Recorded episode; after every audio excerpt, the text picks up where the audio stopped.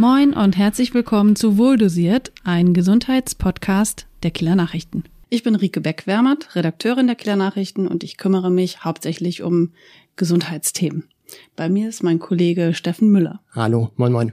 Wir haben heute einen spannenden Gast bei uns in der Runde, nämlich Domagoj Schunk, ärztlicher Leiter der Notaufnahme des UKSH in Kiel. Herzlich willkommen, Herr Schunk. Vielen Dank. Moin an alle Hörer. Sie sind der Leiter seit wann in der Uniklinik? Ich bin äh, in den Norden vor vier Jahren gekommen, 2018, um eben die Aufgabe der ärztlichen Leitung am UKSH in Kiel für die Notaufnahme zu übernehmen. Und so bin ich im schönen Schleswig-Holstein gelandet. Wunderbar. Wir wollen heute ganz gern mit Ihnen einfach über den Alltag und die über, über die Herausforderungen des Alltags in einer Notaufnahme sprechen, weil wir uns vorstellen, das ist schon eine besondere Aufgabe, sozusagen den, den Ausnahmezustand als, als Normalzustand zu haben. Definitiv. Jeder Tag ist besonders und ist eine Herausforderung. Was ist denn die größte Herausforderung für Sie? Sie haben schon das Stichwort gegeben. Ja, die größte Herausforderung ist natürlich, ähm, allen Patienten gerecht zu werden. Also wir haben jeden Tag so 130 äh, bis 150 Patienten äh, in unserer interdisziplinären Notaufnahme und wollen denen auf jeden Fall ähm, natürlich medizinisch äh, gerecht werden, aber auch menschlich und professionell. Und das ist eben bei dieser Anzahl an Patienten nicht immer leicht. Welche Eigenschaften braucht man als Arzt, Ärztin, um äh, in der Notaufnahme zu arbeiten? Ich glaube, eine wichtige Eigenschaft ist ähm, in stressigen Situationen, und die sind da täglich, stündlich, minütlich, ähm, auch ruhig zu bleiben. Ich glaube, das ist eine wichtige Eigenschaft. Ruhig bleiben und die Übersicht bewahren. Ähm, diese Eigenschaft sollten die Mitarbeiter dann in einer Notaufnahme vielleicht äh, so an oberster Stelle haben und gleichzeitig aber äh, einfühlsam sein, weil äh, diese kritische Situation, die hochakut ist, also wenn man natürlich irgendeine geplante Aufnahme für eine Operation hat, das ist auch tragisch und schlimm, aber man kann sich zeitlich darauf vorbereiten. In die Notaufnahme kommt man ja nicht, weil man es will, sondern eben unerwartet. Und ähm, diese Situation im Umfeld des Patienten, auch die Familie, aber auch der Patient selber, ähm, diese Ausnahmesituation ähm, diese Eigenschaft auch darauf einzugehen, noch mit dem fachlichen Wissen, das ist, glaube ich, ähm, ähm, ja die Eigenschaft, die jeder Mitarbeiter vor allem in der Notaufnahme mitbringen sollte. Was ist denn schwieriger, das, das medizinische in der Notaufnahme oder das menschliche Handeln von Patientinnen und Patienten? Ich glaube, es ist beides. Also, äh, weil das bedingt sich beides. Also ich, wenn ich auf den Menschen gut eingehen kann, gerade auch in dieser schwierigen Notfallsituation, ähm, kann ich viel abfangen und ihm auch dann diese medizinische Expertise ähm, leichter erklären und auch dann irgendwie auch zeigen, das ist, das hilft mir am Ende oder das wird ihm zumindest ähm, eine gewisse Klarheit schaffen, wo, äh, wo die Reise hingeht, ob er dann wieder nach Hause kann und sich zum Glück vielleicht jetzt ähm, unnötigerweise vielleicht Sorgen gemacht hat und wir können ihn beruhigen oder er aber dann doch aufgenommen werden muss und äh, wir den ersten Schritt dann ähm, in der Notaufnahme legen. Und ähm, da braucht es dann auch eine gewisse, ja, ein gewisses Vertrauen vom Patienten, dass das, was wir jetzt angefangen haben in der Notaufnahme, dann im, im Haus selber, auf den Stationen und in den Kliniken ähm, gut weiter fortgesetzt wird. Wie muss man sich die, die Atmosphäre in einer Notaufnahme bei Ihnen im UKSH vorstellen? Äh, viele Menschen kennen das ja gar nicht, außer wenn sie dort wirklich einmal zwangsläufig gelandet sind. Hat das was mit den Arztserien zu tun, die man sehen kann? Gucken Sie sowas oder denken Sie, nee, nee, also das läuft tatsächlich ganz anders? Also ehrlicherweise war das mein Vorbild. Also ah. äh, noch äh, Emergency Room, ähm, damals die Serie natürlich geguckt ähm, und dann auch irgendwann mal mich äh, zu dem Studium entschlossen. Und das war so, mein Ziel war immer die Akutmedizin, Notfallmedizin. Die ist in Deutschland anders geprägt als ähm, zum Beispiel in Amerika oder auch in England. Ähm, der Facharzt, ähm, der, den gibt es hier noch nicht. Das ist eine Zusatzbezeichnung. Also man muss sich erstmal über ein anderes Fachgebiet äh, weiter qualifizieren, um dann jetzt in der Notaufnahme als Akutmediziner ähm, arbeiten zu können oder sich auszubilden. Ähm, aber das entwickelt sich auch in Deutschland, dieses Fachgebiet. Und das war dann mein Traum. Also die Serien waren mein Vorbild. Und es ist diese Stimmung, also es ist einfach diese Vielfalt und auch diese Zusammenarbeit, interdisziplinär heißt ja unser Notaufnahme, weil da eben viele Fachkliniken und die Fachexpertinnen und Experten aus diesen Kliniken uns ja auch unterstützen, mit uns, den Patienten zusammen ähm, helfen wollen und helfen. Und das ist eben äh, das Spannende an diesem Fachgebiet und äh, diese Spannung spürt man eigentlich auch jeden Tag in der Notaufnahme. Und darum gehe ich da auch gern zur Arbeit, weil man auch nicht weiß, was ist in der nächsten Stunde. Sind es dann mhm. fünf Patienten mehr? Sind es eher, sage ich mal, kleinere mh, hm, Beschwerden, die wir zum Glück gut und schnell lösen können? Oder sind es dann doch auch kritische Notfälle oder Patientinnen und Patienten? Ähm, das ist eben glaube ich, der Reiz einer Notaufnahme, ähm, den, ja, ich glaube, die, die Mannschaft in einer Notaufnahme auch irgendwo als ihre Berufung dann sieht. Also das heißt, man kann sich von Emergency Room tatsächlich ein bisschen was abgucken, wenn man einen Einblick in die Kieler Notaufnahme bekommen möchte. Ja, es, zumindest ist es, glaube ich, extrem dargestellt in diesen Serien, äh, zum Glück. Aber ähm, wir haben den einen oder anderen auch spannenden Fall, ähm, auch medizinisch spannende Fälle, äh, wo dann wirklich auch die, unsere ähm, Kliniken, also unsere Fachkolleginnen äh, und Kollegen uns da wirklich mit Rat und Tat dann auch äh, zur Seite stehen und wir dann den ersten Schritt ähm, starten in der Notaufnahme und dann eben der spannende Fall natürlich auf der Station weitergeht. Ähm, das sind nicht dann immer dieses, was wir im Fernsehen, dieses, ja, viel Blut zum Glück, das äh, brauchen wir nicht jeden Tag. Ähm, deshalb mache ich es nicht, aber es ist auch eben die Herausforderung, rauszufinden, was ist das Problem. Ähm, das ist ähm, der Reiz einer Notaufnahme. Mögen Sie uns mal einen Einblick geben in so einen spannenden Fall? Welche Fälle sind das? Wovon sprechen wir da? Von welchen Krankheitsbildern? Es ist unterschiedlich. Also Sie können einmal bei den, äh, was man häufig kennt, die Unfälle, Verkehrsunfälle oder auch Stürze, Fahrradstürze. Das sind spannende Fälle, weil die natürlich ähm, akut kommen. Sie sind auch so ein bisschen drastischer, weil meistens auch ein bisschen Blut dabei ist. Ähm, das sind dann spannende Fälle, ähm, wo wir dann auch im Team ähm, wirklich diesen Patienten oder die Patientin stabilisieren, ähm, die Entscheidung treffen, was brauchen wir für Diagnostik, ähm, muss dieser Patient in den OP oder kann er dann erst auf die Intensivstation als Überwachung. Also da ist eigentlich jeder Fall für sich irgendwo äh, spannend äh, und eine Herausforderung. Und das Tolle ist halt, dass jeder auch sein, sein Wissen mitbringt und das dann äh, im Team irgendwie entschieden wird. Ähm, das äh, finde ich das äh, Spannende in dem Bereich. Bei Patienten, die eher unklar kommen, ähm, fühlen sich schlecht, waren jetzt schon auch vielleicht bei vielen Ärzten ähm, und es wird immer schlechter und jetzt äh, fühlen sie sich wirklich, es geht nicht mehr und kommen in die Notaufnahme. Das ist auch ähm, äh, eine riesen Herausforderung, herauszukriegen, ähm, okay, ähm, kann ich vielleicht ähm, diesen Patienten beruhigen und nochmal nach Hause äh, schicken und sagen, äh, das können Sie in Ruhe mit dem Hausarzt weiter besprechen? Oder ist es doch etwas, ähm, was äh, sich dahinter verbirgt? Und das kriegen wir oft in der Notaufnahme auch nicht gleich raus, aber wir sagen, okay, der Patient oder die Patientin muss aufgenommen werden. Und da müssen die Experten aus der oder der Abteilung, Klinik nochmal äh, wirklich weiterarbeiten. Natürlich schauen wir nach, was dann am Ende rauskam, weil wir lernen dazu. Mhm. Und manchmal hat man dann so ein Gefühl und sagt, oh, das war ja wie vor irgendwie fünf Monaten ähm, etwas Seltenes und das sieht wieder so aus. Ähm, das ist ähm, ja so ein bisschen so die Sherlock Holmes Arbeit, die wir dann gemeinsam leisten. Und ähm, ja, das ist so der der Tagesablauf. Also das ist, ist so so vielfältig und natürlich die dann auch ganz normale Sachen, wie Durchfall und Erbrechen, wo einfach halt die Menschen irgendwann mal dann nach fünf Tagen sagen, ich kann, kann, nicht mehr. Ich kann nicht mehr. Ja. Und das verstehen wir auch. Es bringt uns aber wieder auch äh, die Herausforderung, weil wir müssen ja diese Patienten natürlich isolieren. Covid haben wir alle gemerkt, wie man sich isolieren muss, wie es in den Krankenhäusern mit ähm, mit Schutzanzügen, mit Maske, mit äh, Brille und ähm, Häubchen aussieht.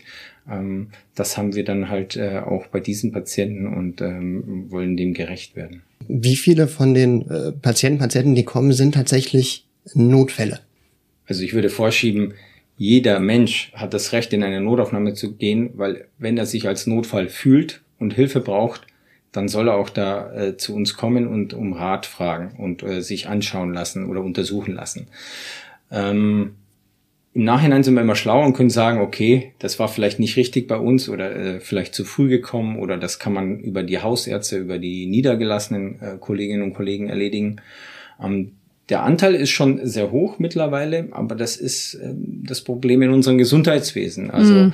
ähm, einen Hausarzttermin zu kriegen oder bei einem niedergelassenen Facharzt, also Neurologie, Kann man Wochen, Monate warten. Wochen, Monate. Und ja. ähm, die Leute Eher haben Monate. einfach, ja, die Leute haben einfach Angst oder Sorge und ähm, suchen dann Rat und ähm, hoffen auch, die nötige äh, Hilfe zu kriegen bei uns oder auch Diagnostik. Also viele Menschen warten ja auch auf ähm, ein CT, ein MRT und ähm, oft können sie es selber vielleicht auch nicht einschätzen, ob das jetzt zeitnah muss. Viele Hausärzte erklären das, aber ähm, ja, man ist nur Mensch und hat Sorge und äh, deshalb würde ich hier keine Zahlen. Also ich mhm. glaube im Nachhinein ähm, ist es ein großer Anteil auch, der äh, sicherlich ähm, vielleicht bei uns retrospektiv nicht, nicht wirklich Eher hätte so kommen jeder Dritte müssen. vielleicht? Bitte? Jeder Dritte vielleicht oder Vierte?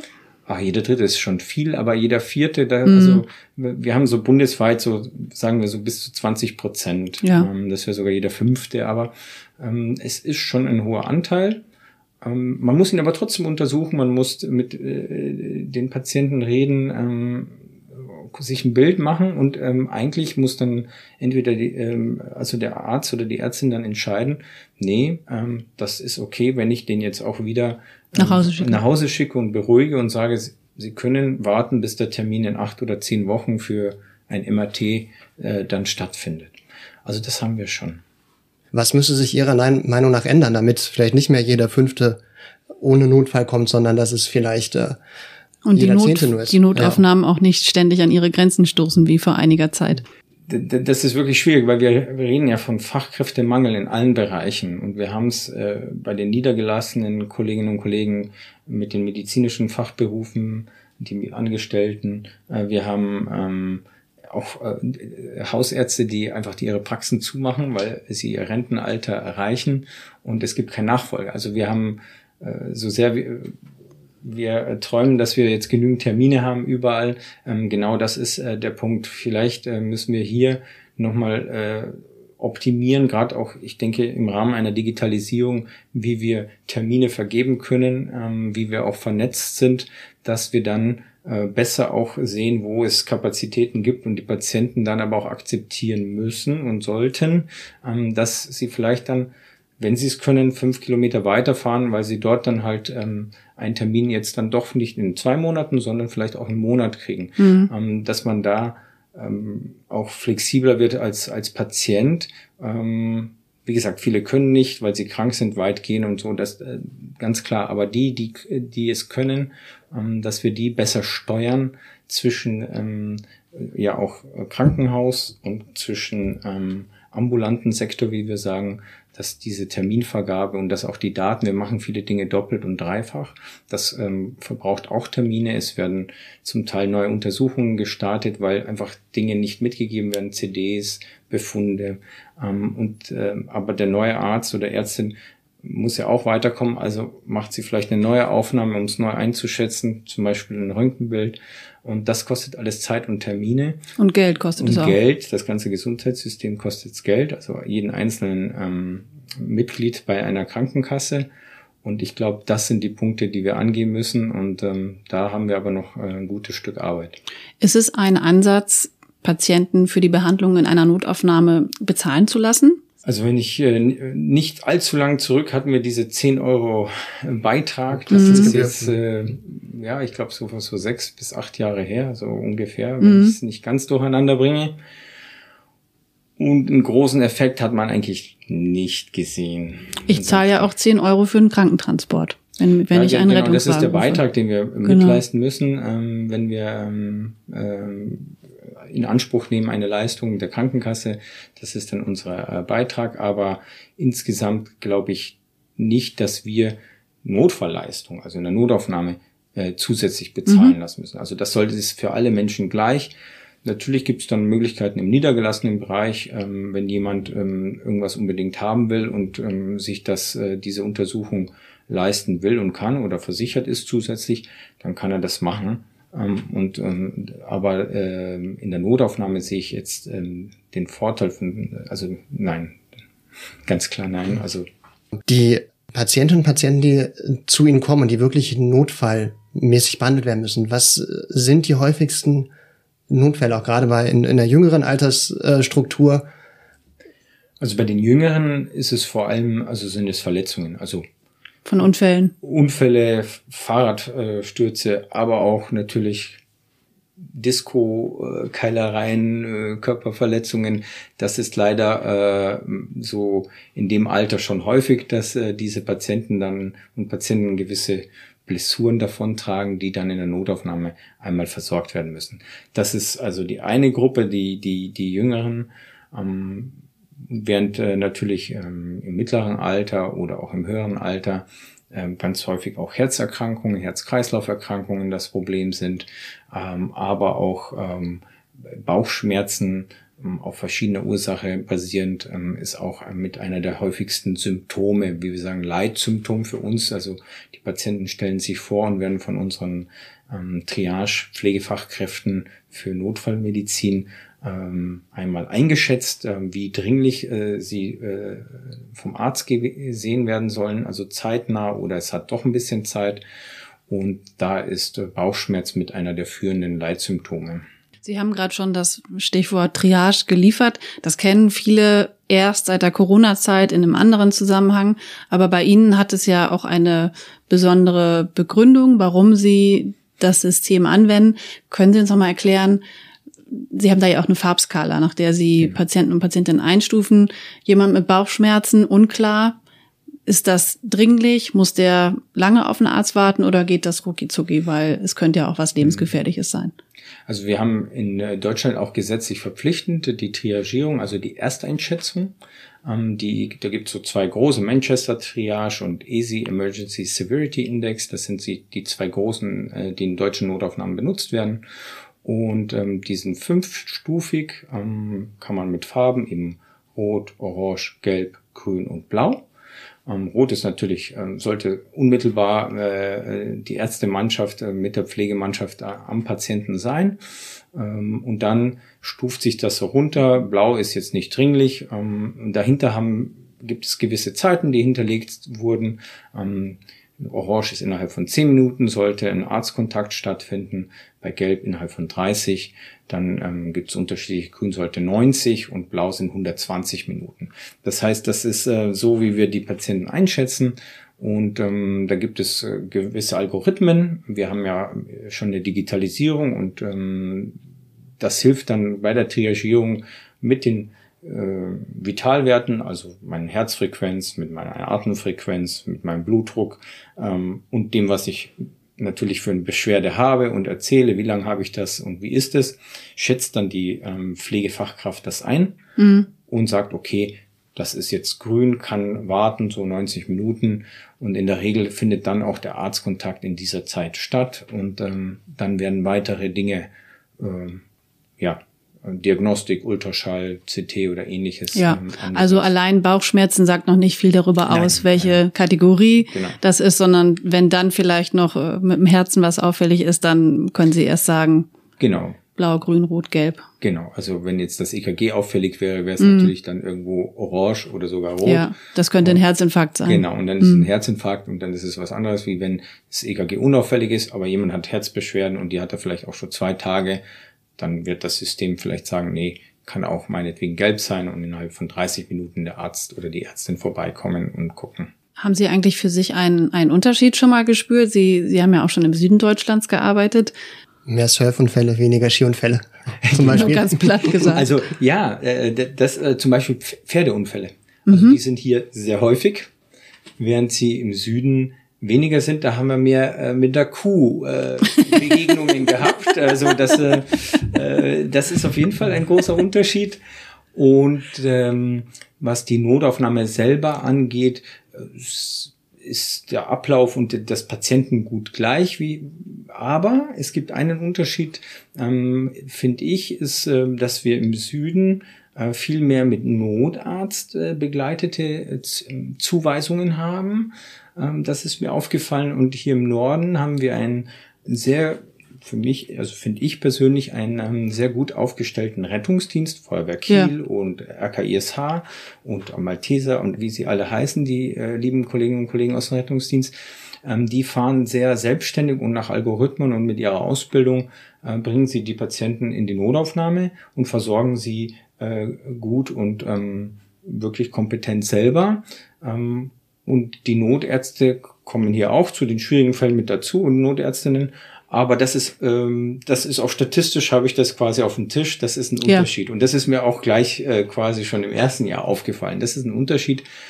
Liegt es daran, dass wir hier ein Flächenland sind und da, da einfach weniger Notärzte ich glaube, ich glaub, also verfügbar die, die, sind? Ja, also die, die, die Abdeckung ist ja ähm, äh, bestimmt wie, wie auch im Süden Deutschlands. Also ja. ähm, da gibt's auch Flächenland, also ich war im bayerischen Hinterland, also Richtung Bayerischer Wald, äh, da ist auch äh, ein bisschen Fläche und äh, nicht sehr dicht besiedelt. Ja, stimmt.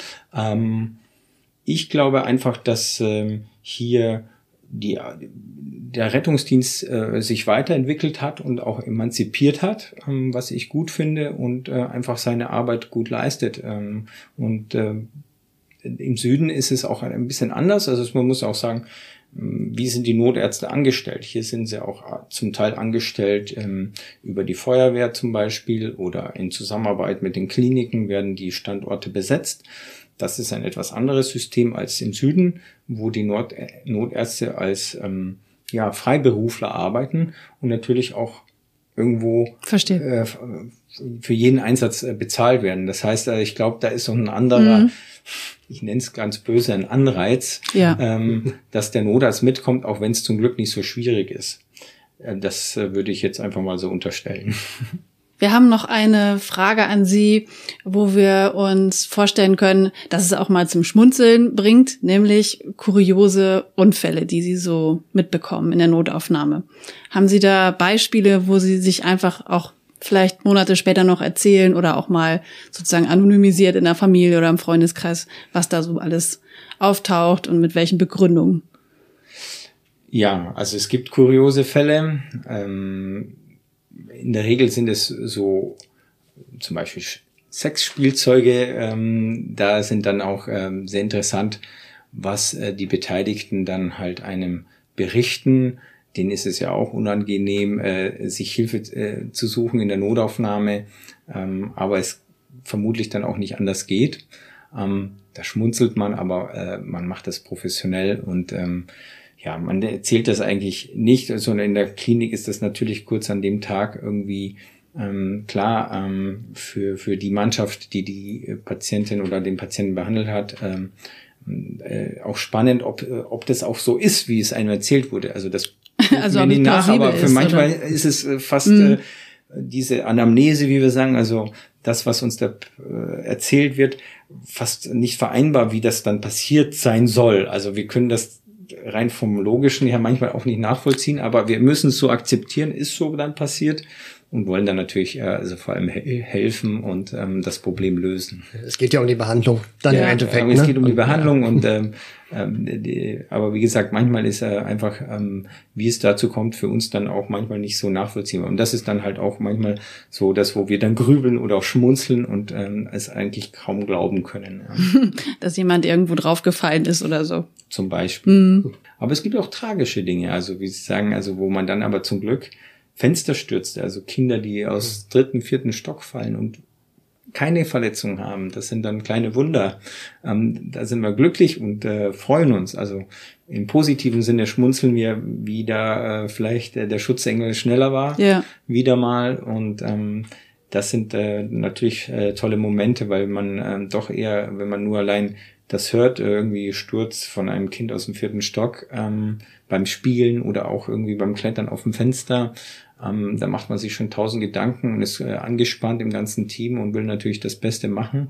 Und dann kommt ein, ein, ein, ein weinendes äh, Kind, was äh, völlig munter ist und zum Glück äh, keine einzige Blessur hat.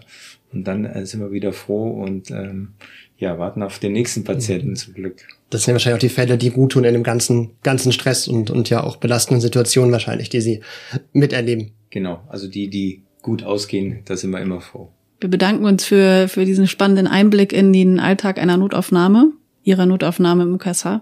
Danke auch für die Tipps. Und liebe Hörerinnen und Hörer, nächste Folge, neue Tipps, neue Einblicke. Tschüss. Tschüss.